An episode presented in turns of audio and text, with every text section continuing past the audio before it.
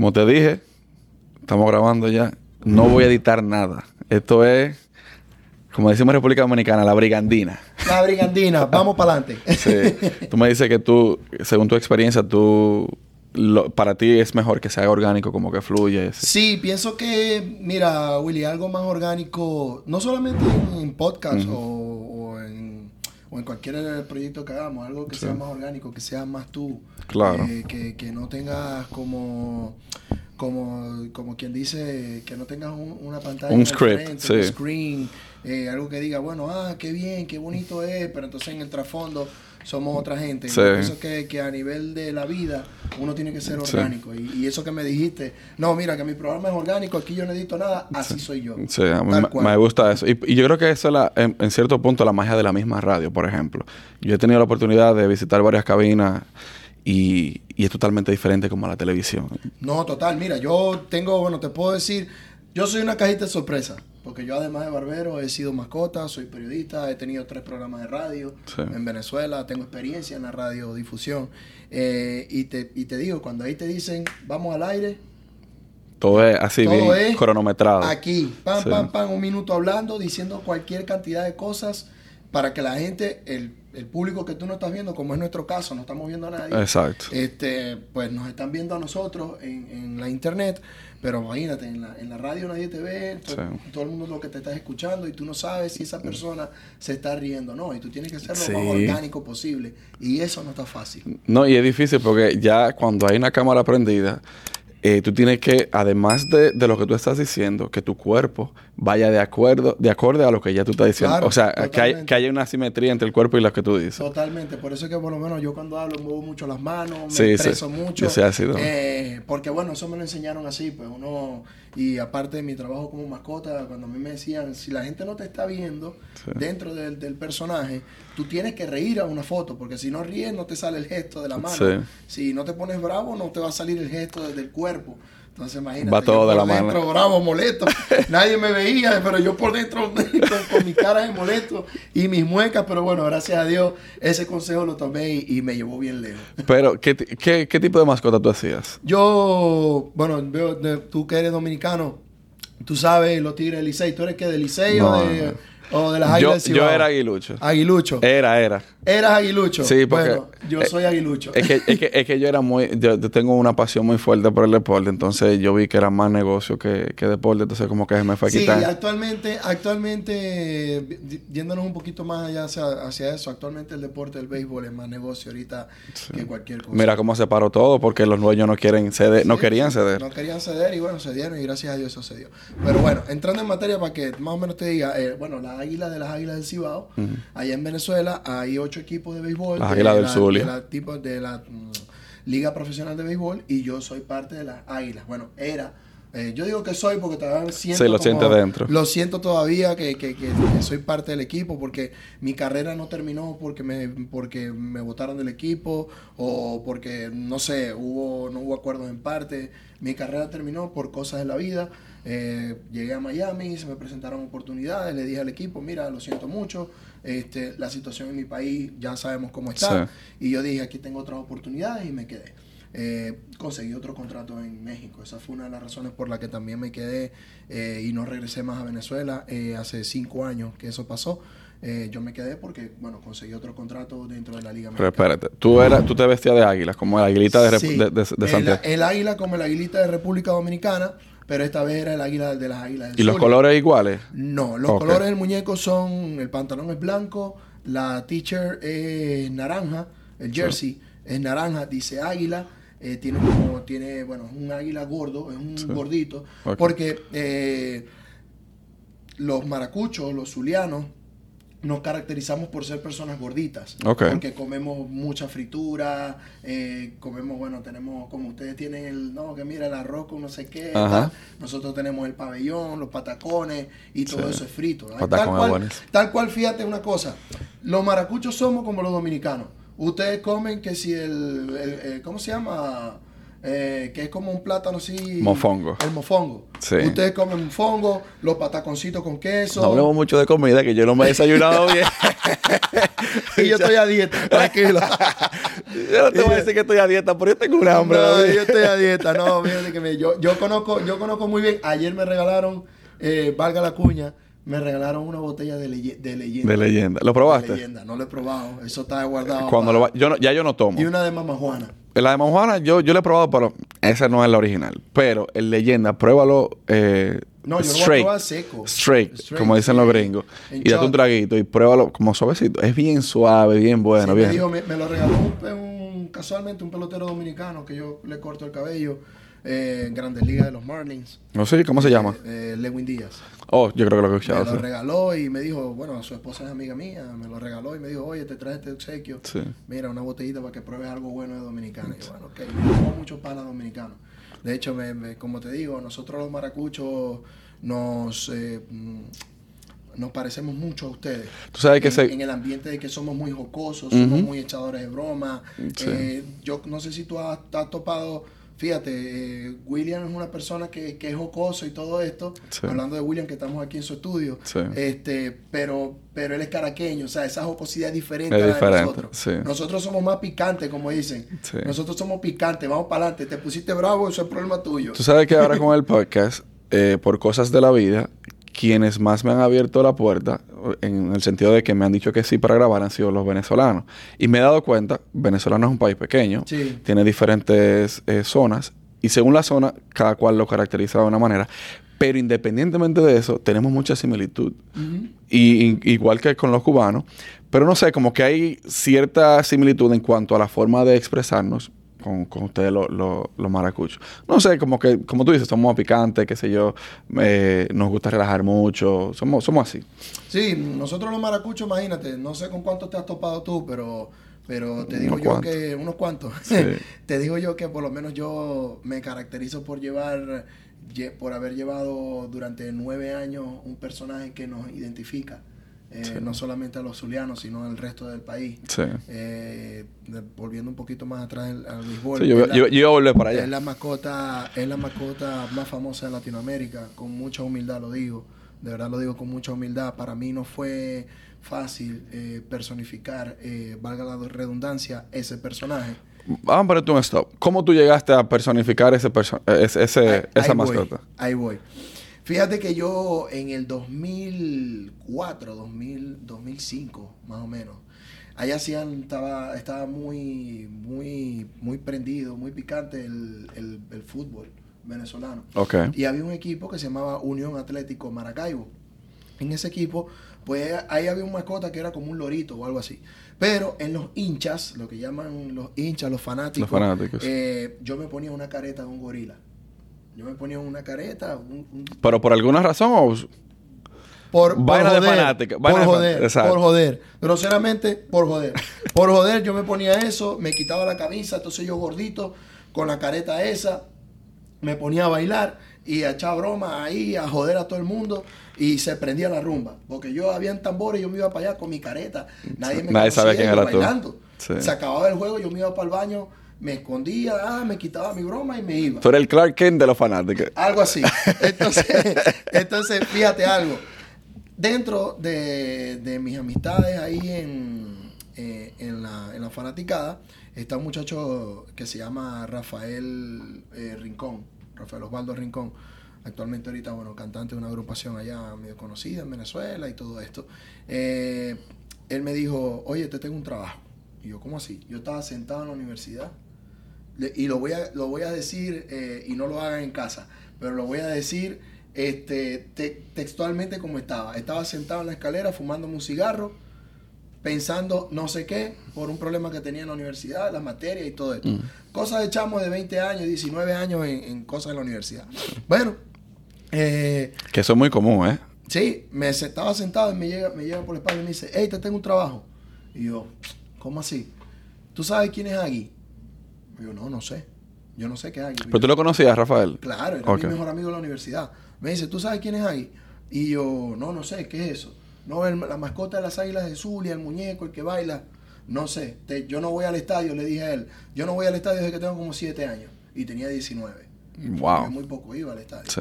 ¿Era porque no te gustaba el, el deporte o porque...? mi papá no me llevaba por cuestiones de trabajo, íbamos muy poco, eh, teníamos una situación económica no tan como para ir a pagar una buena entrada. Entonces, yo iba con mi tío. Mi Pero tío entonces, sí me llevaba. pero entonces, ¿cómo tú ibas al fútbol y no ibas al... Porque el fútbol era gratis, ya era 19 años. Ah. ya yo trabajaba. Ya, ok, ya entendí, ir. ya entonces ya nosotros, el fútbol era entrada gratis en las gradas y nosotros nos íbamos un grupo de panas en la universidad, montaban una camioneta en la parte de atrás y vámonos. Y el coro era... Y el coro era, papi, hasta las 8, 9 de la noche, 11 de la noche, llegaba a mi casa, ya tenía, ya tenía, iba para 20 años, ya andaba ya muy Sí. independiente. De los, yo he sido una persona independiente de, de mi casa, de mi mamá y mi papá, desde los 16, 16, 17 años que comencé a trabajar. Eh, y bueno, de ahí hasta ahorita he sido muy, muy independiente con mis cosas. Entonces, bueno, él me dice, mira, te tengo este trabajo. Y yo, "No, yo no sé nada de eso, pero ¿cuánto están pagando? Te voy a decir un monto en dólares, para que más o menos tengas una idea. Eh, él me dijo, bueno, te van a pagar por evento 50 dólares. Un evento de media hora. Coño, Está bien. está bien, ¿no? O 50 sea, dólares. o sea que la hora sería 100 dólares. Sí, para un chamo que está en la universidad. Imagínate un muchacho de, de, de 18, 19 años que te van a decir, te vas a ganar 100 dólares en una hora. Sí. Y, te, y, te, y haga 5 o 6 eventos en la semana. Son 600 dólares que te está ganando en el bolsillo. Sí. Entonces, bueno, el, el chavo me dice, no, 150 bolívares en ese tiempo. Digo yo, digo yo, no, está bueno, por lo menos para sacar las copias y hacer cosas en la universidad Sí. y no tener trabajo, está bien. Voy para allá. Y fui para la oficina, me probé el traje, me lo probaron, todo bien, me quedó perfecto, porque siempre tiene, la persona tiene que tener una estatura Oh, tiene, o sea, tiene, no tiene un estándar. Sí, no puede ser una persona ni de ni de 5'0, ni de 5'3, tiene que ser de 5'9, eh, de 5'10, ya 5'12 ya es muy alto. Tiene que, no, no puede pasar de, de 5'9, 5'10. Básicamente tiene que servir el traje porque no van a hacer Tiene que otro. servir el traje, porque no van a hacer otro. Entonces, ese traje, la estatura es como 5'9. Ya. De la persona que se va a poner, que es la estatura que yo, lo que yo mido, 5'9, que en Venezuela es 1,75 m. Pero nunca tuviste miedo ni nada, tú le diste con todo ya. Mira, yo sí tuve miedo, no te voy a decir que no, porque, ¿sabes? No es fácil ponerse un personaje de esos eh, y anda, dale. Lo que pasa es que yo en la vida he sido muy arriesgado. Si yo algo no lo sé, yo lo aprendo. Como debe ser, Porque yo, no, yo no me voy a frenar por decir, no, yo no sé y no sé cómo se hace. Yo busco la manera, busco la vuelta, lo aprendo y lo hago. Y lo hago bien. Porque si no, no lo voy a hacer. Así yo, yo me he tomado esas actitudes en mi vida y hasta ahora, gracias a Dios, me ha servido. Eh, me dieron esa responsabilidad, mira, te vamos a dar el traje, vas a hacer unos eventos. Eso fue en el año 2008. Y ya en el 2009, como en febrero, me prueban en un evento, despiden a la persona que estaba de personaje oficial del equipo, yo era su suplente, y me dicen, mira, este año no tenemos a nadie, pero te queremos dar el puesto. ¿Le quiere, ¿Te quieres comprometer? Y yo, vamos a darle, vamos para adelante. Y ya, loco, la primera vez que yo me metí en el traje ese, ay hermano, Te dio fiebre, calofrío. Mira, me dicen, eso fue antes de que me dijeran que iba a ser el, el- la mascota oficial. Me dicen, te vamos a probar en un juego. Resulta que esa mascota en Latinoamérica, y, y eso lo pueden buscar, es la única mascota en Latinoamérica que han suspendido por 10 juegos. ¿Por con qué? un pelotero, porque le barrió el home al umpire. La persona que estaba así, es una vaina loca. La persona que estaba antes de mí, resulta que salió de su mente el personaje y se metió el fanático.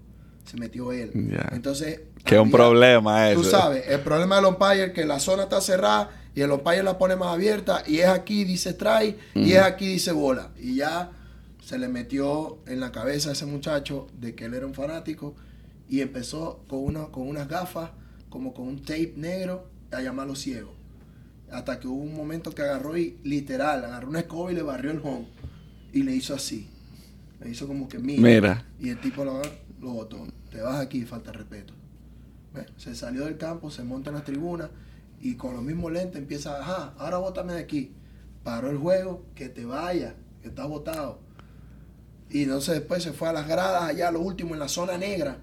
Allá la zona negra de, del, la zona negra del estadio está ya como que en las gradas y hay unas escaleritas que tú te puedes sentar ahí.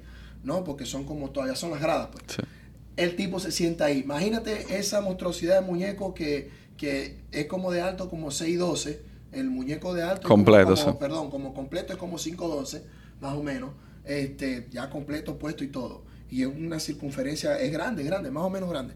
Bueno, Imagínate todo eso, naranja, naranja vivo, con el traje vivo Que se ve de lejos. Montado en, ese, en, esa, en esa pared negra. De lejos se va a ver. Y ese fue el mismo día, todo el eso. mismo día, el tipo volvió a parar el juego, señaló para allá, que te va. Hasta que, bueno, llegó el, el memo de la liga y lo votaron por 10 juegos. ¿De casualidad ellos ganaron ese juego o no? ¿Cómo? ¿De casualidad los Águilas ganaron Eh, ese juego? Tú no sabes. No recuerdo. Creo que, creo que no. Creo que no. Creo que no lo ganaron. Imagínate, 10 juegos. Bueno, a raíz de eso, bueno, la- la- el equipo decidió dejar terminar la temporada y porque imagínate, 10 juegos sin el personaje. Sí. Y no es por nada, pero eso lo pueden decir y lo pueden poner en los comentarios para que vean que no es mentira lo que voy a decir los venezolanos y los maracuchos sobre todo. Yo me atrevo a decir que el 70% o el 60% de las personas que iban al estadio Iban por la iban a, ir a ver la mascota, el show de la mascota. Por eso es que no es fácil. Porque, vaya, van a ver a la primera mascota de Venezuela, nació en el año 89, fue que se creó esa mascota. La primera mascota de Venezuela y es la más famosa de Latinoamérica. Entonces, la Eh, eh, responsabilidad tiene un- tiene un buen de peso. la persona que tiene que estar ahí actualmente ya sabe que tiene un peso grande. ¿Me entiendes? Ok, pero tu primer día, ¿qué tú hiciste? Ahora voy a eso. ¿Qué tú hiciste? a mí me, interesa saber qué bueno, tú hiciste porque... Me prueban, me prueban, mira, me prueban y me, y me dicen, te vamos a probar en el juego. Y está el tipo ese que te digo. La mascota viene de la suspensión de los 10 juegos que suspendieron. Entró una Homer H2 y no sé qué. Ah, un espectáculo de. Bueno, ya tú sabes. El tipo, como en el sexto inning, me dice, vas a salir como en el séptimo inning. Yo cuando llego al clubhouse, llego y yo me quedo asombrado. Yo nunca había visto nada de eso en mi vida. Yo entré al clubhouse y yo, "Ah, esto es un clubhouse de pelotero. Coño, está bien, está bonito y tal. Me dice el tipo, ahí está el traje, póntelo. El que él tenía puesto. Imagínate ponerte un traje sudado. Sí. O sea, sudado, mm, podrido, a sudor. Sí. Eh, eso tenía como, como, nosotros le llamamos goma espuma. Sí. Goma espuma adentro, toda sudada, mojada, lo más asqueroso del mundo. Y me dijeron, pruébate eso. Y fue tanta la cosa de que yo quería estar en el estadio que yo me lo puse así.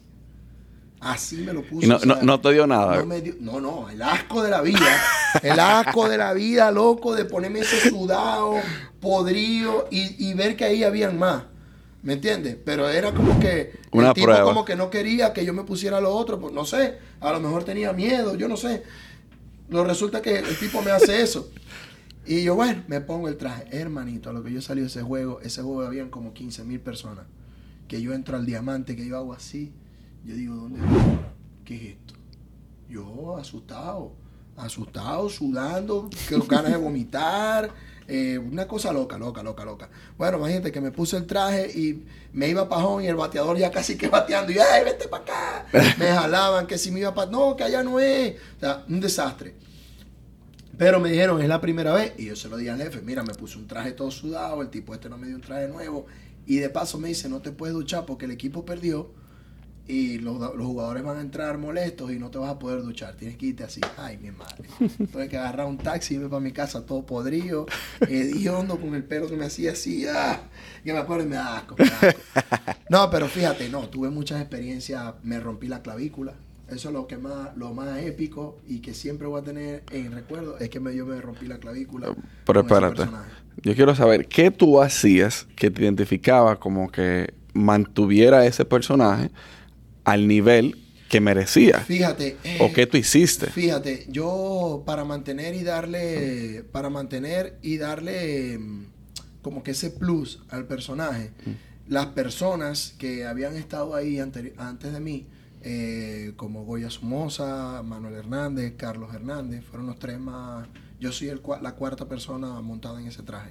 Eh, la, primera, la primera persona es una mujer, la única, la primera mujer en hacer eh, un personaje de, de mascota en Venezuela. Muy famosa la muchacha, por cierto, periodista, muy exitosa la señora ahora actualmente.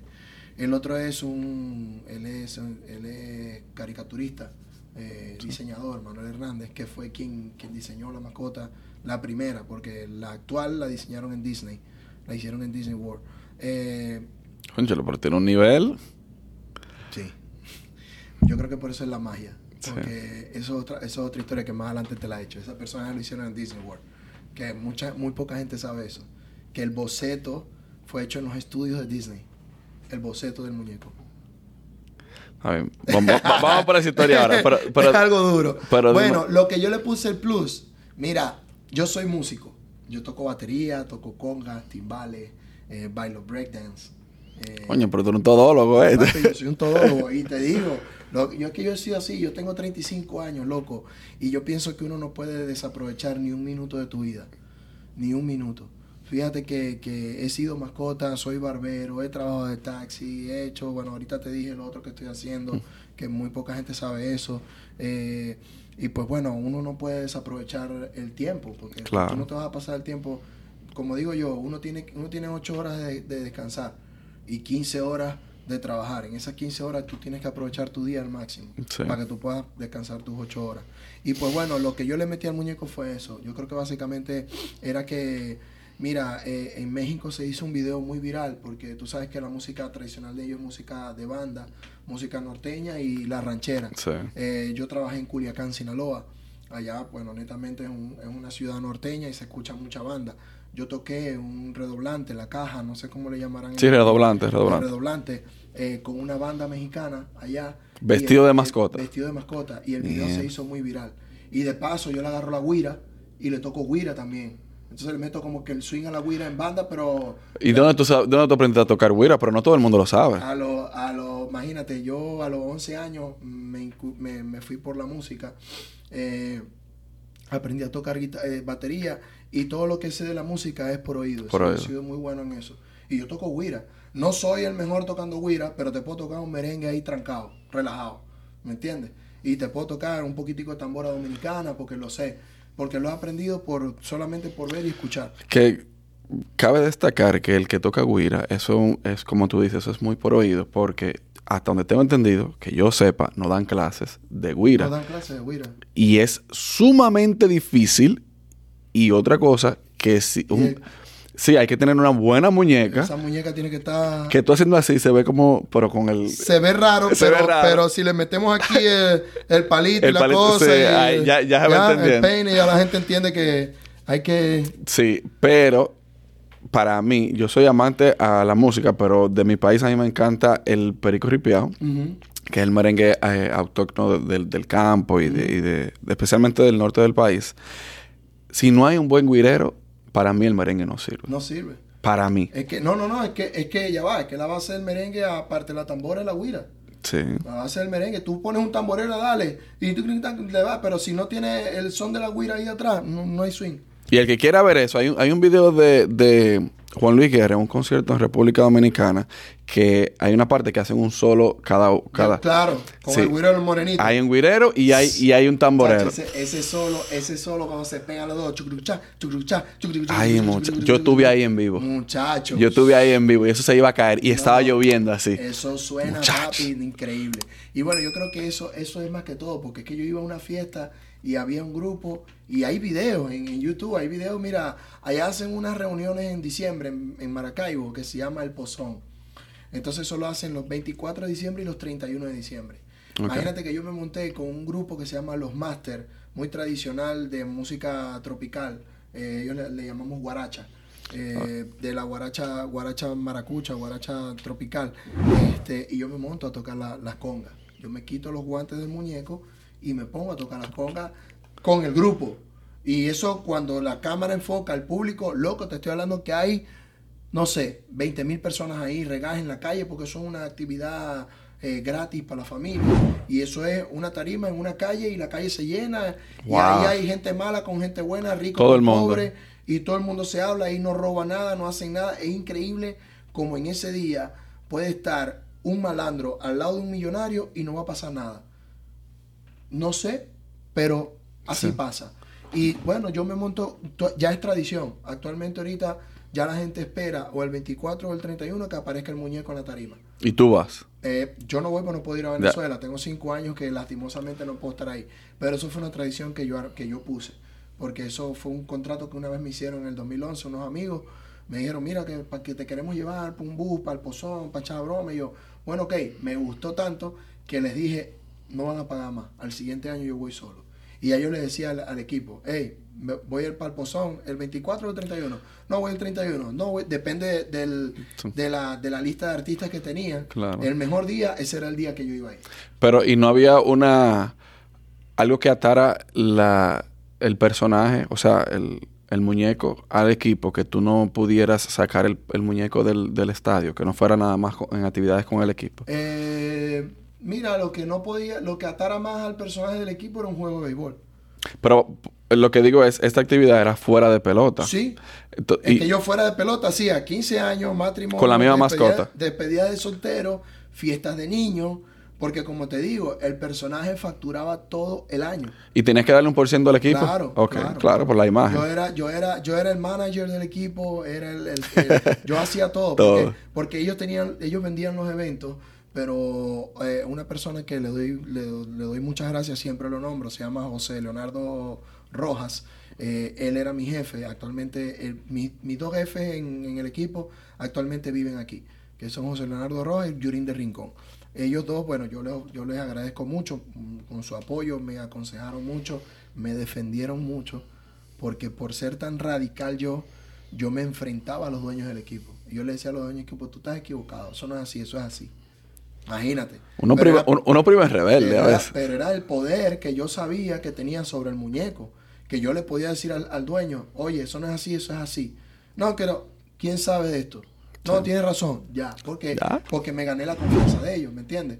Y yo era como que el gerente del departamento de mascotas, entre comillas. Sí. No tenía como que el puesto, pero a mí me decían, te voy a poner una persona que te ayude. Yo le enseñaba a la persona todo lo que había que hacer.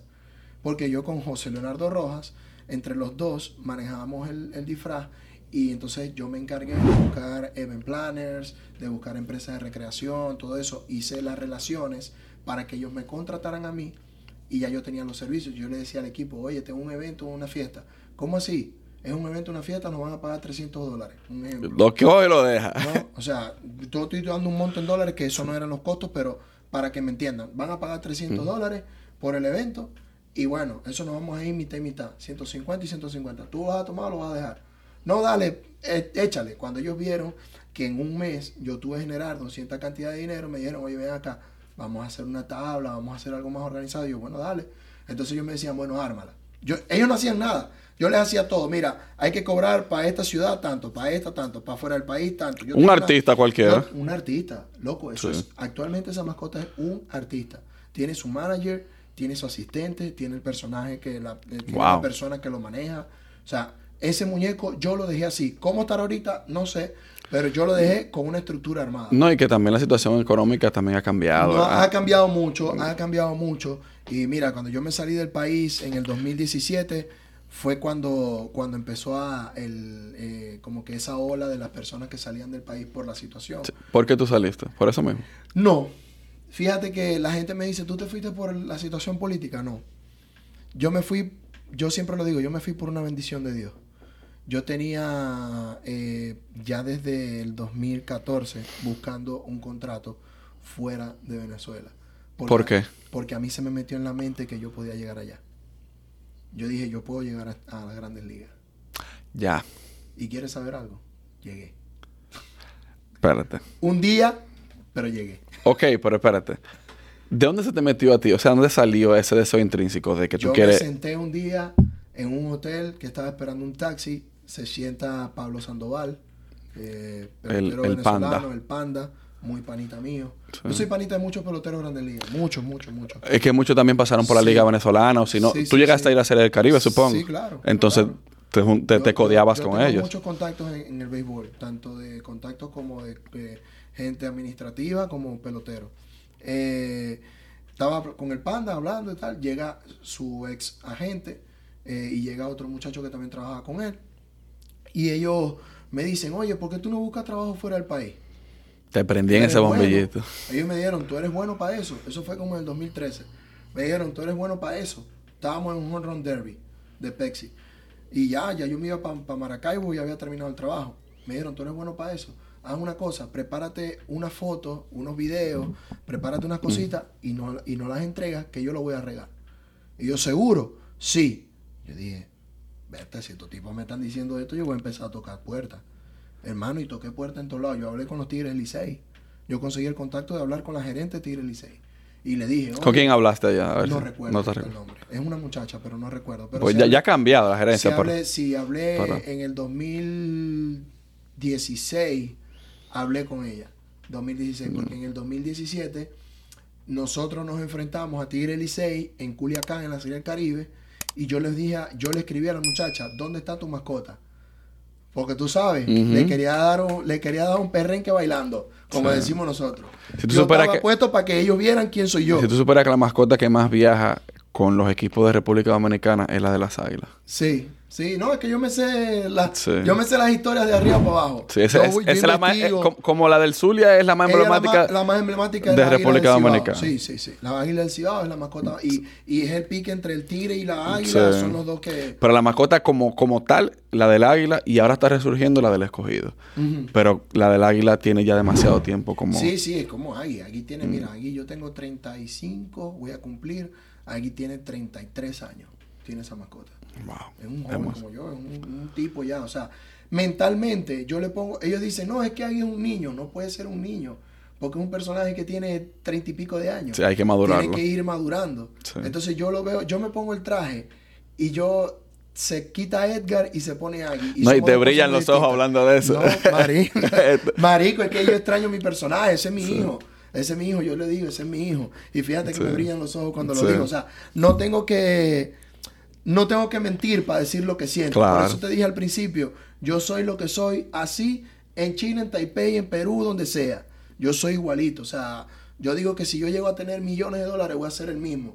¿Por qué? Porque yo siempre he sido muy original en ese aspecto. Sí. Eh, y te digo, me dijeron esto esos muchachos en el hotel y yo dije, wow, yo lo voy a hacer. Armé los CD. Los armé, los vi en el Zulia. Después, hey, ¿tienen los CD? Aquí están. Con su encartado, su cajita. Sí. Ahí está.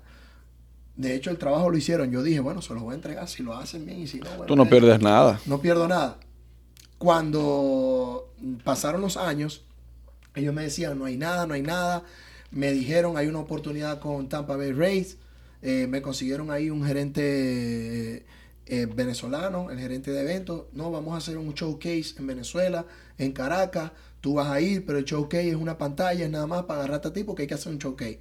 Se cayó. Yo dije, bueno, esta vez no fue. Se me, me, iba- me- me habían dicho, vas a ganar 60 mil en el año, 10 mil por mes. Y yo, ay, mi madre. Yo que no he visto tanto Así dinero. es, yo- mano, en mi vida yo había visto tanta plata. Y yo, 60 mil, no te creo. Me dice el gerente del equipo, sí, 60 mil. Ah, porque a todas estas, yo solamente no trabajé en el béisbol. Yo trabajé en el baloncesto, trabajé en el fútbol, trabajé en el fútbol salón y trabajé en el béisbol. Trabajé en cuatro deportes a nivel profesional en Venezuela. Y aparte, bueno, trabajé, me llamaban de empresas para hacer el personaje, averiguaban mi número. Mira, no, que, que si la empresa de PDVSA, que es la petrolera y no sé qué, para ciertos eventos me llamaban y cuando ya me llamaban, ahí yo, ahí sí te digo honestamente, me ponía el traje, me apretaba la corbata y le decía, son tantos. Ya, porque me estás buscando a mí. Claro. Ya, yo soy una cosa, ahí era otra. Ya cuando me buscaban a mí por mi talento, ya yo sí me le iba arriba, me les vendía caro y me lo pagaban. Yo me arriesgaba. No, tú te dabas O sea, tu valor. Yo me voy a dar mi valor a mi trabajo. Mi valor vale tanto. Bueno, me ofrecen eso y yo, ah, se cayó. Bueno, no importa, no fue esta vez. ¿Qué, espérate, antes de todo, que te dijeron 60 mil dólares. ¿Qué ya tú tenías comprado con esos 60 No, imagínate. ya, ya yo le había dicho a mi papá, hey, prepárate porque voy a comprar un apartamento en la zona norte, voy a hacer esto, esto, esto, esto, no me importa nada. no, imagínate que me, di- me dijeron, no, es que son 10 mil por mes y son 6 meses. Te van a asegurar los 6 meses y te van a pagar todo. Tienes que pagar los taxes, pero te van a asegurar todo. Y yo, coño, está bueno. Claro. 60. Para un muchacho de 20 22 tenía yo, creo que. No, ni 22, tenía, sí, 22, 23 años. No, porque yo tuve mi primera hija, eh, nació a los, cuando yo tenía 27. Y eso fue cuando yo tenía como 25, más o menos. Este, imagínate, 25 Jovencito. añitos, 60 mil en Venezuela. Yo dije, no, está loco. Y yo empecé a buscar, no, es que el equipo está en Tampa. Y yo, Tampa. Y a ver el estadio y todo esto. Entonces yo, no, imagínate, yo, yo he vuelto loco. Yo decía, no, no, no, no, no, no, no, esto no es así. Y yo, bueno, se cayó eso de, de, de, del, del- de los Tampa Bay. Eh, pasa el tiempo, yo digo, yo nunca perdí mi, mi fe Porque yo digo que la fe es lo, único, lo, único que se, lo último que se pierde. Y siempre le decía a Dios, tu tiempo es perfecto. En algún momento eso va a suceder. En algún momento eso va a pasar. ¿Cuándo? No sabemos, pero va a suceder. Y fíjate cómo sucedió, porque sí pasó. 2017, 11 de noviembre. Nunca se me va a olvidar. Yo estoy con el personaje. El equipo me dice, te vamos a poner esta temporada alguien que te acompañe. Y yo, ¿cómo así?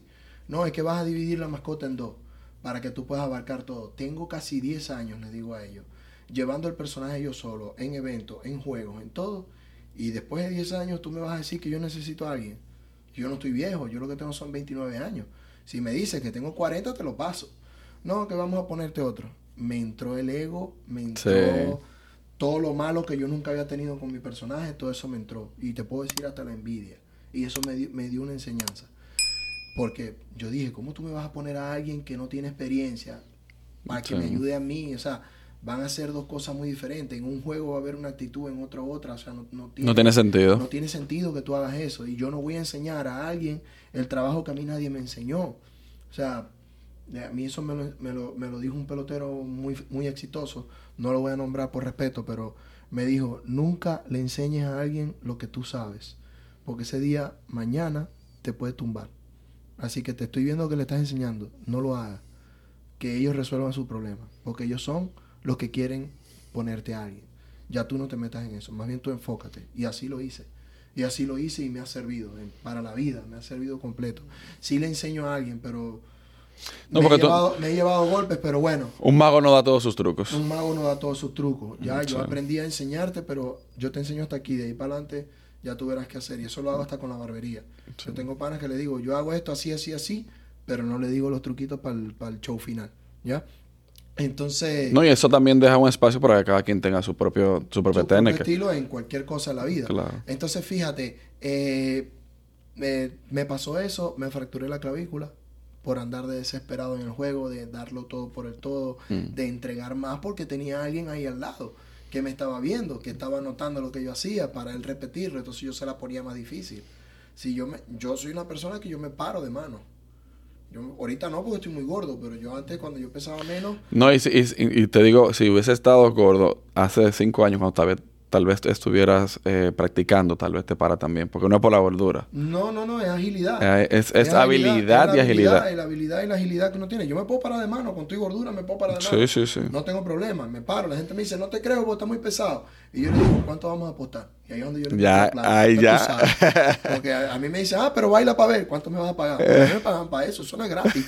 y eso no se olvida, eso está aquí. Claro. Entonces eh, imagínate, me paraba de manos, bailaba breakdance, el chamo no hacía nada de eso. Yo soltaba todo en el juego. Todos los días que me tocaba, todo lo soltaba. Hasta que llegó un día que quise tumbar a una persona obesa. Imagínate a alguien que venga de allá para acá de 300 y pico de libras contra alguien que pesa 200 libras. Un luchador de sumo. Eso era. loco y el tipo me ha caído encima y se me partió la clavícula. Esta, esta, esta clavícula la tengo fracturada. Se me fracturó la clavícula y yo dije, vaya, yo me sentí acabado. Yo dije, se me acabó la carrera. Ya. Se me acabó, no voy a volver a, jugar, a, trabajar hasta el año que viene, ya terminó todo, yo soy, soy, yo soy una mierda. Yo empecé a decir las frustraciones, cosa, me frustré. Eh, mira, hasta tal punto que yo iba al baño y como un niño me tenían que limpiar porque yo tenía una yo tenía un yeso puesto, yo tenía las manos así, así pasé mes y medio sin poder, uh. mira nada, que voy para el baño, nada, o sea, que voy a comer, me tenían que dar la comida porque no, no me llegaban los brazos. Yo comía y tenía que hacer así. Y no me podía mover mucho porque no me, no me operaron, porque no era operación, pero entonces la clavícula estaba como que pegando aquí arribita. Porque si se movía, ahí sí me tenían que operar y adiós. ¿no? Ahí, sí me, hasta el otro año. Esas son, esos son lecciones que también le da la vida a uno. Cuando yo pasé mes y medio acostado en esa cama, que yo veía cómo me nombraban en televisión, en DirecTV Sport, eh, nombrándome los periodistas amigos míos, porque sabían que yo era periodista de paso y tenía muchos colegas. Me apoyaban mucho en los medios de comunicación por lo mismo. Ellos decían, nosotros tenemos que dar, dar a conocer quién está dentro. Y eso fue un paradigma que se rompió, porque eso era como Mickey Mouse. Yo lo rompí. Porque los, los allá me decían, no, es que a ti quédate mérito, porque tú has llevado la mascota a otro nivel y tú has viajado por toda Venezuela y te han invitado para allá y te invitan para acá, entonces queremos saber quién está dentro. Los niños no saben leer, pero bueno, vamos a ver, vamos a ver de qué manera lo, llevamos. Y así fue. Salí en, Salí en prensa, escrita, en revistas, en podcast por internet, eh, entrevistas por, por live de, de Instagram, todo esto. Eh, y eso me enseñó, yo dije, yo tengo que ser más humilde. Yo tengo que ser más humilde porque esto que me pasó fue por eso, por andar desesperado. Y yo le pedí a Dios, a Dios, yo se lo dije, Diosito, yo voy a tomar lo que sea, ron de culebra, no sé qué, que el ron de culebra, no sé si tú lo conoces. No. En Venezuela hay un ron que le llaman ron de culebra, que es curativo. Entonces, es una culebra que, que, con la toxina que bota la culebra, que no es venenosa, algo así es, preparan como un ron. Imagínate un ron. Imagínate un romo. El romo tiene una culebra dentro. Es como la, como la mamá Juana, que le echan palo, a esta le, echan, una culebra. A esta le ponen una culebra, pero si eso es para sanarte. Eso no es para disfrutar. Eso tú te tomas una copita todos los días. Y si tienes un hueso roto, te lo fortalece. Pero si te tomas mucho, por mucho tiempo, te lo pone aguadito. O sea, tiene, ¿me entiendes? Tiene su nivel. Es hasta aquí. Entonces, yo tomé ron de culebra, no sé qué, no sé qué, no sé qué. Toma esto, toma esto, ponte cremas de esta. Yo, todo lo que me decían eso, eso lo hacía. ¿Sabe bueno el ron de culebra? Hablando de eso. Sí. Como un ron, como un ron, como un ron no, fuerte. no le cambia el sabor a la, culebra. es fuerte, pero tiene, tú ves la culebra ahí adentro metía. Una literal tiene una culebra. No, démelo si yo veo la culebra. Sí, tú ves, tiene una culebra adentro, literal. Y, si, y, y qué es lo que pasa? Que esa culebra creo que la meten viva. Algo así es. La es una cosa así.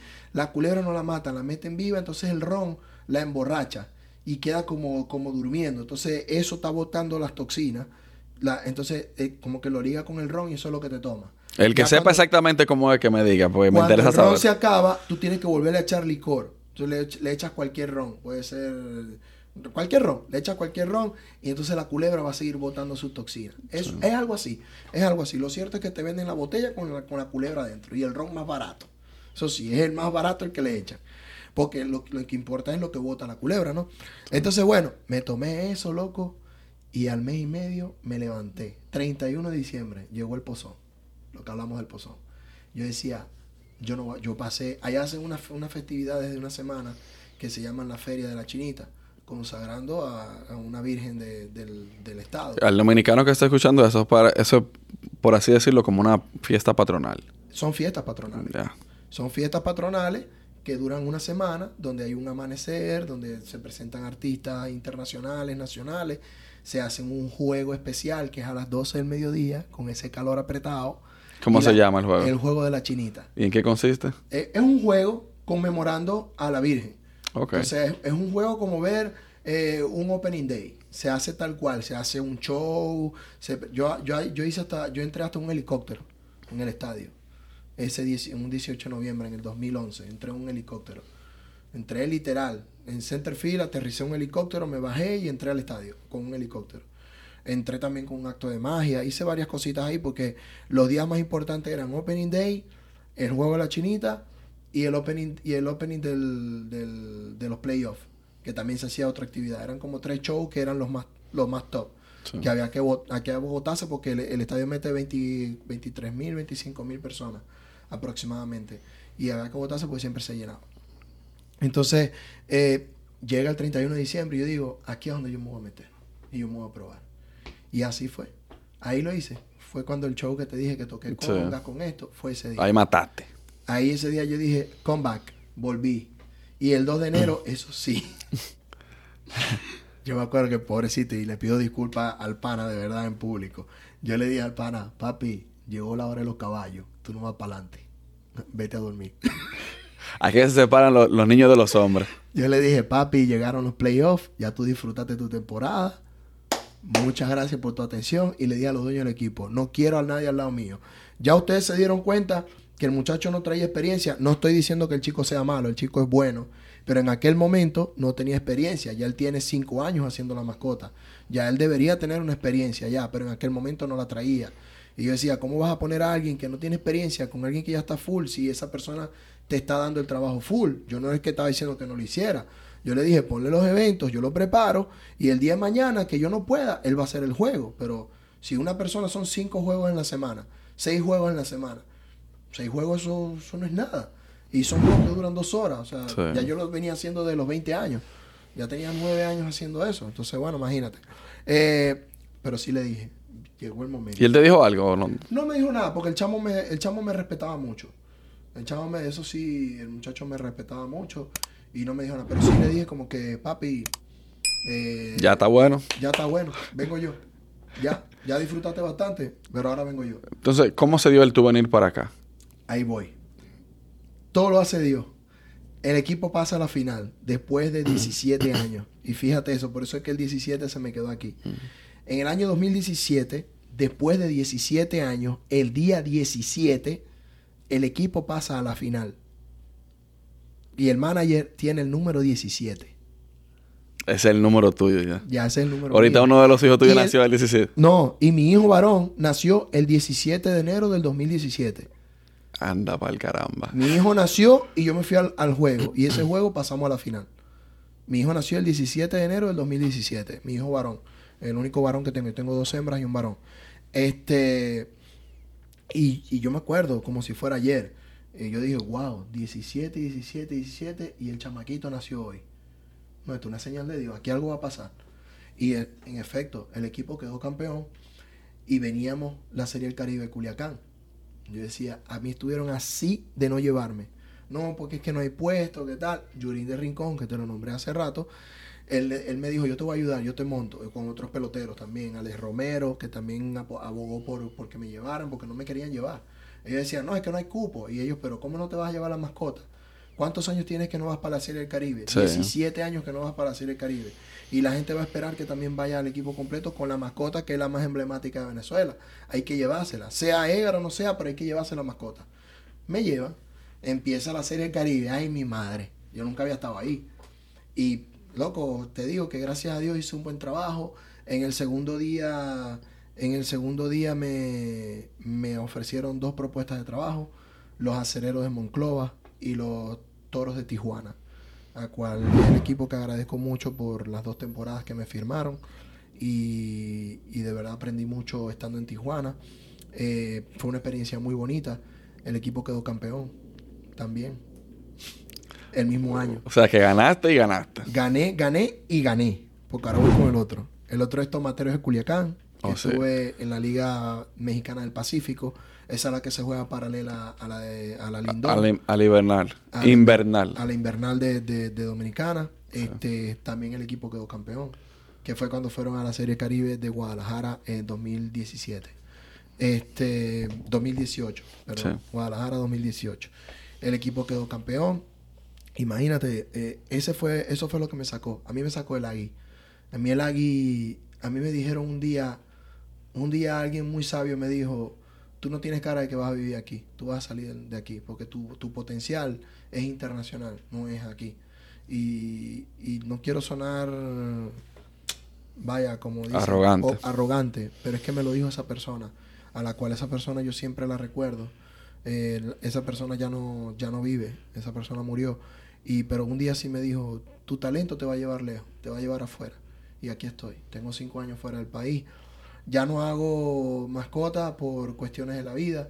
No porque no pueda, porque me siento en la capacidad eh, de seguir trabajando. De hecho, en estos días me dijeron que había en la Liga Independiente estaban buscando, pero en North Carolina yo para allá no me voy a mudar porque ya yo tengo ya mis proyectos hechos aquí en Miami.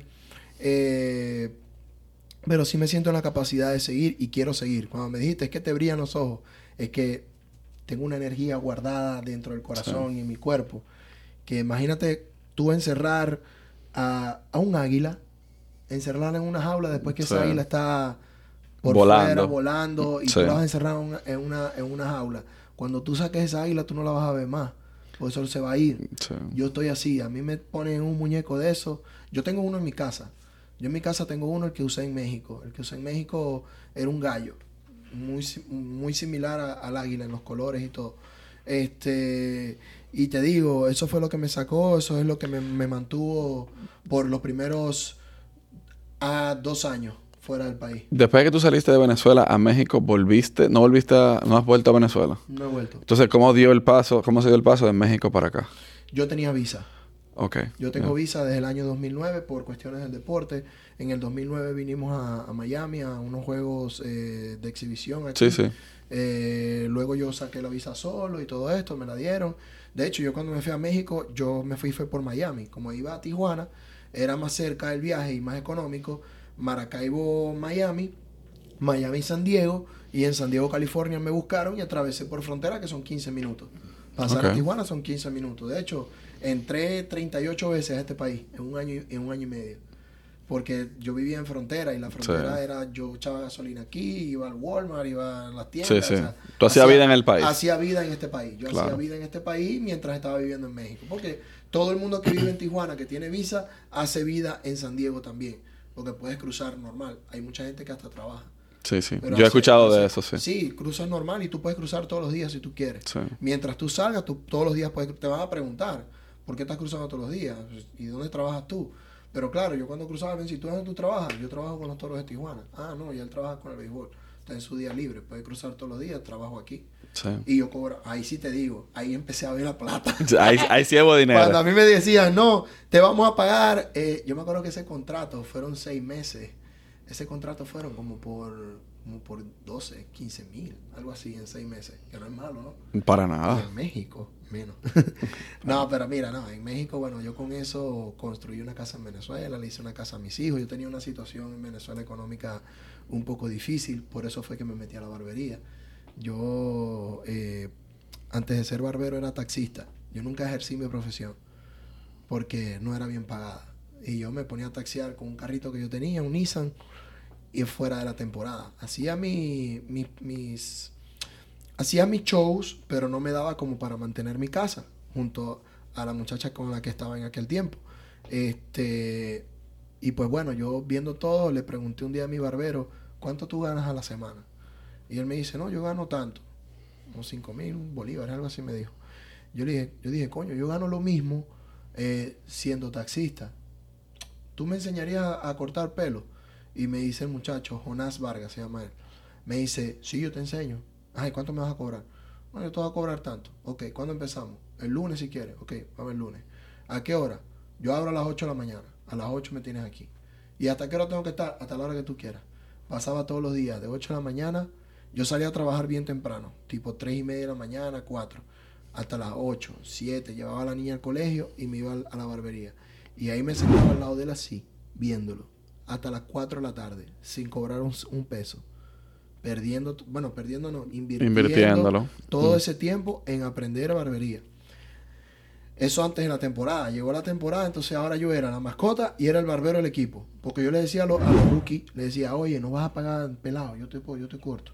Y eso, Yo, eso, eran, tu- eso eran tu... Yo para que los caballos me vieran. Claro. Yo le decía, oye, yo te recorto y tú me das algo ahí, tranquilo. A los ruquisitos, porque yo sabía que los caballos, los grandes ligas, no se iban a pelar conmigo.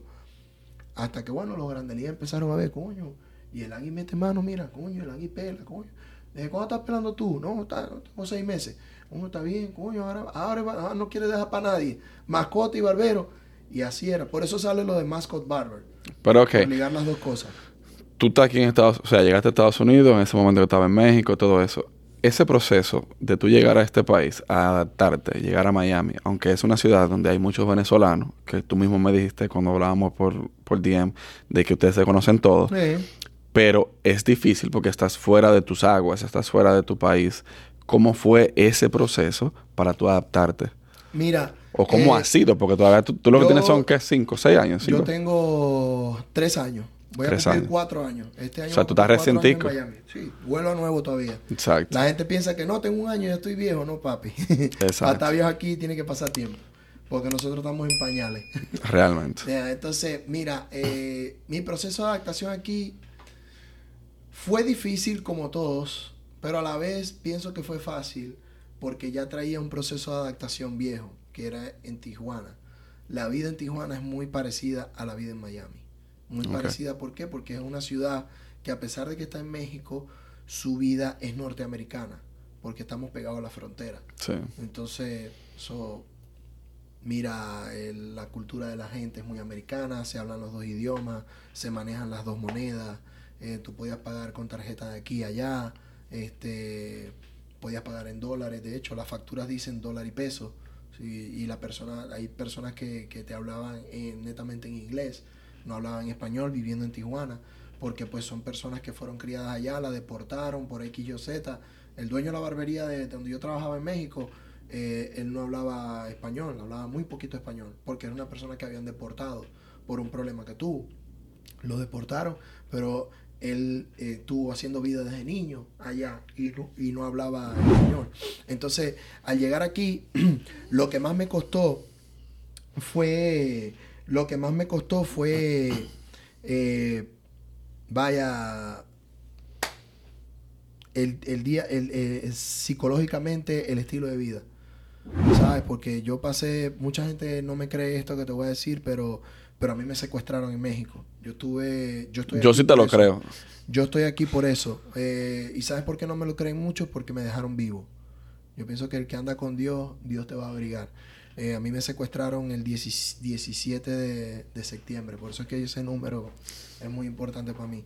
A mí me secuestraron el 17 de septiembre, me soltaron la misma noche porque estaba en un sitio donde no tenía que estar. Porque esa es la palabra. Yo tenía un barbershop en un shoppingcito ahí en México eh, que administraba y yo llegué a saludar a una persona que tenía un negocio ahí como a las 11 de la noche porque estaba buscando comer en un sitio de comida que había ahí pero estaba cerrado ese día. Pero como todo venezolano, jocoso, maracucho, ah, ahí está el amigo mío, voy a llegar a saludarlo. Pues yo soy así. Yo así no tenga nada que hablar contigo, no te, pero yo sé que estás ahí, yo llego Te saludé, saludo. ya. Coño, mi hermano, ¿cómo está todo? Coño, Yo- te veo activo, estás trabajando. Así llegué. Yo soy así mismo. Y alegre, eh, mi hermano, oh, ganamos, mañana vamos a jugar el último de la final de los toros, ta, ta, ta, ta, ta. Ya va, que me está llamando una amiguita que voy a salir a comer, le dije al, al tipo. Ok, me dice la esposa, ten cuidado que viene un carro atrás, no le vayas a llegar. Y en el carro venían, eran cinco tipos armados, ¿Y tú sabes quiénes eran? hasta los dientes, ¿no? Ni, pendiente, ni, ¿no? ni a qué se debía ni nada. No, lo único que supe... Ni aunque supiera lo va a decir, yo creo. No, no, no, no, y lo puedo decir. Es que el problema era con, parece ser que era con un muchacho con el que yo saludé, como que estaba metido en un rollo de un dinero o algo así, y llegaron a, a llevarse al tipo, y, y bueno, eso fue una noche de trauma que yo muy poco quiero recordar, pero le doy gracias a Dios que me sacó de ahí. ¿Y el muchacho está vivo? Y yo, sí, sí, sí, sí, sí, nos soltaron a los dos. Por eso te digo que mm, la gente no me cree porque nos dejaron vivos.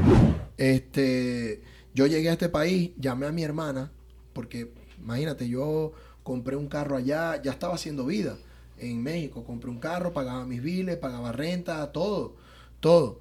Eh, y de la noche a la mañana me quedé sin nada. Pareciera que me hubiesen dicho, ven para acá, toma, y te vas a quedar sin nada para que aprendas. Porque tenía una vida desordenada. No Sí, sí, claro. no. Amanecía, fiesta. Imagínate, estaba soltero. Eh, Jovencito. Jovencito, ganando 2.500 dólares mensuales en México, que son como 50 mil pesos allá. Eso es un montón de plata. Y salir a mí y tomarme dos, tres botellas de, de- de whisky en la noche, me gastaba 500, 600 pesos. No era nada para mí, para una persona Sí. que gana 50. Y yo pasaba el dinero para Venezuela también a construir la casa que tenía. Pero ya estaba haciendo vida en México. Entonces era como que todo enrollado, ¿no? Y, y de la noche a la mañana quedarme sin nada. El equipo me dijo, no te voy a poder renovar la, la residencia porque, pues mira, no se puede. Y yo estaba, yo estaba también en cosas políticas con una muchacha que yo me estaba saliendo allá, que era hija de un diputado. Este, y yo estaba en cosas políticas y yo también le, le agarré miedo a eso porque yo eh, también gracias a Dios salí de allá huyendo de las cosas políticas porque con el Agui yo hacía eventos políticos y me estaban buscando también. Entonces, me, gracias a Dios me salió esto y pude, y pude salir por ahí. Eh, imagínate, te puedo decir que, que llegué a este país y le doy las gracias a, este país sobre todo y a la gente que me ha apoyado, eh, porque yo llegué aquí sin nada, después de tenerlo todo. Una mano adelante y otra atrás. Yo llegué, como dicen en Venezuela, con el guayuco. El guayuco es una un pedacito de mata que usan los indios. Ah, sí. Entonces ponen uno adelante y uno atrás. El Sí. guayuco. Yo llegué con el guayuco, uno adelante y uno atrás, durmiendo en un sofá en casa de mi hermana.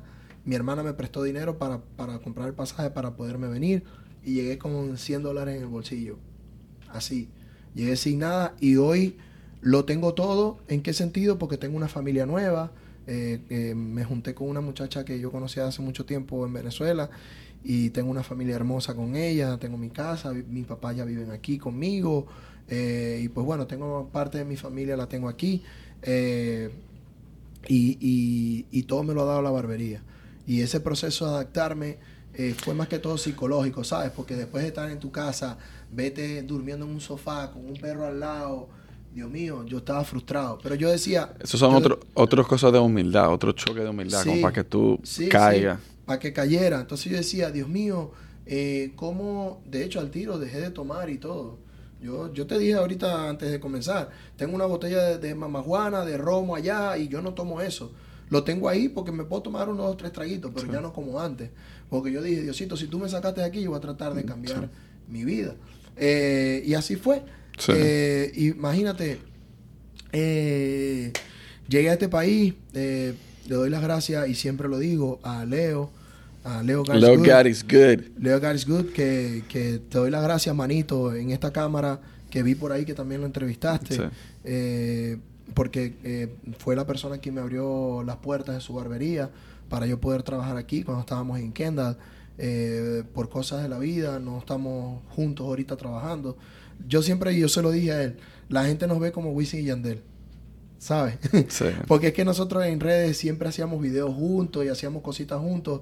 Pero bueno, a raíz de la pandemia, eh, él abrió su barbería, ellos trabajan por porcentaje, yo trabajaba ya por renta, cosas que no llegamos a un acuerdo. Yo le dije, mano, yo voy a hacer mi proyecto y quiero hacer mi proyecto de Mascot Barber, abrir un estudio y, y hacer mi proyecto, pues. Y comenzar a hacer mi barbería desde cero, poco a poco. Y en eso estoy, ya voy a montar otra silla más para tener dos sillas en el estudio hasta que ya quiera hacer lo que, lo que yo quiero hacer. Eh, y bueno, por cosas del destino ya no estamos juntos, pero siempre le doy las gracias porque fue la persona que me dio la oportunidad de trabajar en su barbería y de cierto modo me apoyó en mis inicios aquí en, en Miami. Y, y el proceso de adaptación de trabajo no fue tan difícil porque gracias a Dios caí en el Doral. Y en el Doral la No, mayoría esto, son esto, esto es de venezolanos. venezolano aquí. La sí. mayoría son venezolanos, para no decir todo. Y la mayoría me conoce porque yo trabajé en el béisbol. Sí. So, entonces conozco muchos influencers, muchos artistas, muchos peloteros que están aquí, que los he podido cortar, he podido compartir con ellos, me han montado en sus redes. Yo soy una persona que, que me gusta socializar mucho. Sí, desde que tú me Eh, escribiste yo me di cuenta realmente. Sí. Un, un, un- un paréntesis. Emilio, hazme el favor, llámale esa llave allá abajo al que está abriendo la puerta porque... Para que no para la grabación, que está muy bueno. Que está muy bueno, que está muy bueno esto. Te decía que desde que tú me escribiste, ya para ir cerrando, me, ca- me, me cayó bien, me, me, me agradó, súper súper cool, como esa vibra. Yo te vi por tremendo. Yo dije, Sí. coño, le voy, a, le voy a decir a este pana, le voy a escribir para felicitarte y tal. Sí, tal, sí, sí. No, tú me dijiste, oye, que tú, no, yo hago esto y esto y esto. Sí. Y ya por ahí se dio. Ya viendo tu página, Sí. fue que me di cuenta que, que entrevistaste a Leo. Y yo, ah, mira, si te había entrevistado a Leo, al otro, al otro. Y yo, coño, está bien. Porque yo de verdad, yo te vi fue por tremendo. Cuando tremendo te montó. Sí. Y ya, yo me, como a mí me gusta eso de los podcasts y todo Sí, eso. sí, sí. Y me puse a ver, a ver. Y yo te, y te escribí, oye, tal, lo que te escribí. Pero, oye, mira, qué, qué bueno. Está fino tu programa y tal. Sí.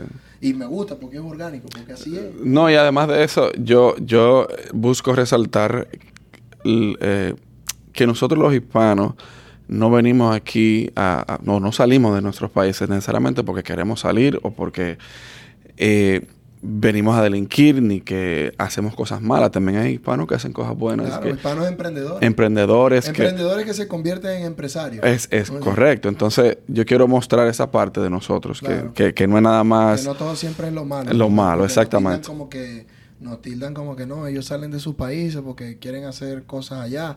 A lo mejor hay unos que sí, pero estamos ah, somos más los buenos que los malos. Exactamente. Pero como todo, siempre a la persona te van a ver lo malo para ver quién eres tú. Sí. Eso, eso- eso es normal, son cosas de la vida. Imagínate. Claro. A veces no me ha pasado a mí. es así. Que te miran lo malo, pero no miran más allá para ver si, ah, no, pero el chamo hace esto, el chamo esto. Sí. Eh, son cosas de la vida. Y pues, imagínate, eh, como te dije, pues, o sea, llegué aquí a Miami, monté mi barbería, he tenido la oportunidad de cortarle el cabello a grandes peloteros, entre esos Eric Aybar, Oh, paisano tuyo. Sí. En Tijuana llegó y dijo, hey, porque yo era el barbero del equipo. ¿Cuál es que es el barbero aquí que mete mano, que me dijeron qué tal? No, allá está, mira la mascota, llámalo. Oye, te veo en el hotel ahora. Y yo, Aybar. Y yo. Vamos al mambo. Vamos para allá. Y ya, me fui para el hotel como a las 12 de la noche. Ahí le corté el pelo a él, a su escolta y tal, no sé qué. Y eso fue, estuvo bueno ahí el, el Sí. ambiente. Y bueno, entre esos peloteros venezolanos, grandes ligas también. eh, ¿Qué tú, qué, tú pretendes hacer con la, con la barbería ya? Mira, con la barbería actualmente. ya eh, para ir cerrando, para que no me vuelva a apagar sí. la bendita cámara esa. Mascot, Mascot Barber, eh, Mascot Barber, eh, quiero ser más como una academia de, de aprendizaje, de enseñarle a los muchachos a cómo hacer un buen corte de cabello, más que una barbería como tal. A mí me gusta mucho enseñar. Eh, últimamente me ha gustado mucho como que preparar eh, todo esto de, de, seminarios y todo esto, ¿no? Entonces yo quiero como que en un futuro, no muy lejano, como a mediano plazo, tener un, como ver esto, donde estamos ahorita, mejorarte. Varios tatuadores, tienen aquí, dan cursos, sé que aquí dan, dan, dan, cursos y todo esto, y tienen varias cosas. Algo así quiero yo con Mascot Barber, más que una barbería que tú tocas la puerta, entra, eh, a aquel le toca. O sea, yo quiero más algo como que yo llego aquí, me puedo cortar el cabello, pero si quiero aprender, también tengo cómo aprender. Eh, eso es más que todo mi proyecto con, con, con, esto de que a mí me decían Mascot Barber y ahora se ahora oficialmente es una compañía, porque yo tengo una compañía registrada con ese nombre. Y, y, es sobre todo, más que todo eso, formar una academia para formar buenos barberos, no tanto en el ámbito laboral, sino en lo personal también, inculcarle como que eso, basado en la experiencia que, yo he tenido como persona, ¿no? Que, pues, como digo yo, de lo poquito he llegado alto, o sea, yo he llegado a, recortar en casa de Niquillán. Una vez me llamaron y no lo recorté a él, pero sí recorté a Valentino, pero, pero me vio, ¿entiendes? Estuve un día en las grandes ligas con los padres de San Diego, me invitaron, fui con una mascota y estuve, o sea, cumplí mi sueño. Estuve en un juego oficial, miré así, estoy en el Park, no me lo creo. O sea, he tenido esos detalles en mi vida pequeños, pero que son grandes porque me marcan y me han dado la satisfacción de que yo he llegado a estar ahí. Yo pienso que, que, que más que, y para ir cerrando, me atrevo a, darle un consejo a los barberos y las personas emprendedoras y las personas que nos ven por aquí por por, tus redes y, tu página de YouTube. Eh, yo pienso que tenemos que ser, lo, primero que tenemos que tener en nuestra vida, y se escucha muy trillado, pero es así, es la humildad. Tenemos que ser humildes, ser nosotros mismos, eh, mostrar la cara a la gente de lo que uno es y lo que uno ha hecho. Y, y si a esa persona le, cae, le caíste bien, perfecto. Si le caíste mal, bueno, ajá, no puedes hacer nada, pero, pero no puedes adaptar la, la postura de con quien estás para entrar en ese grupo.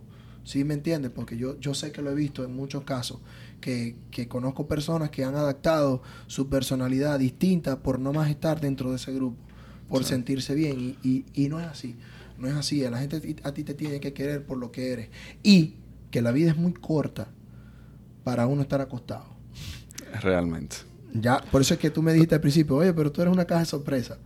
Mano, yo tengo, yo he sido locutor, taxista, barbero, mascota. Eh, a mí yo sé de electricidad, sé de plomería, sé de muchas cosas porque las he aprendido. Porque yo digo, si yo la puedo hacer también para ahorrarme, pagarle a otro, yo la hago, no por tacaño, porque es algo que tú vas a aprender y tú no sabes si el día de mañana tú lo vas a necesitar como un trabajo. ¿Me entiendes? Y, y no por eso te tienes que parar. Yo ahorita en mi casa tengo un emprendimiento, por lo menos esta camisa, esta t-shirt me la hace mi mujer. Y yo, y, yo, y yo la sé hacer también, porque yo aprendo con ella. Hey, estoy buscando sponsors, si tú quieres... Bueno, vamos a hablar ahora. no, pero... Yo voy a decir algo ya para cerrar con respecto a eso mismo que tú acabas de decir. Y hay un rapero dominicano que lo dice, y hay una figura dominicana que lo ha hecho popular, y es el deseo de pertenecer pone al débil a divariar. Así mismo es. Que pues la gente por querer estar en un sitio hace lo que sea. Y yo creo que eso es muy importante que nosotros lo veamos. Así mismo. Y de verdad, Willy, eh, te doy las gracias por invitarme a tu programa. Gracias a ti por venir, por estar aquí, hermano. Cuando quieras, puedes contar conmigo. Y si vas a estar aquí, te voy a tirar un recorte. ya ustedes saben.